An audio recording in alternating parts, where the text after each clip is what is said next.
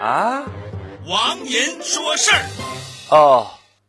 云南女导游口才真好啊！就在旅游大巴上，因为嫌弃游客买东西少，自己赚不到钱，大肆辱骂、威胁游客。发生了这样的事情，我有一件事儿特别的不明白，我想问问大家，为什么现在大量的旅游团打着低价的旗号招揽游客？你上网查一下，最便宜的机票多少钱？最便宜的酒店多少钱？最便宜的饭店多少钱？这就是成本了。旅行社的的价格不仅没高，反而低了，这不就是明摆着的陷阱吗？你一定要去，为啥呢？网站上卖名牌，你明知道原价好几万，网站卖一。二百，你明知道是假货还要买，为啥呢？商场里一条项链、一块名表好几万，电视购物只要五百八十八，你明知道是欺骗还要花钱，为啥呢？你明知道这些游客就是来占便宜的，你还要骂他，为什么呢？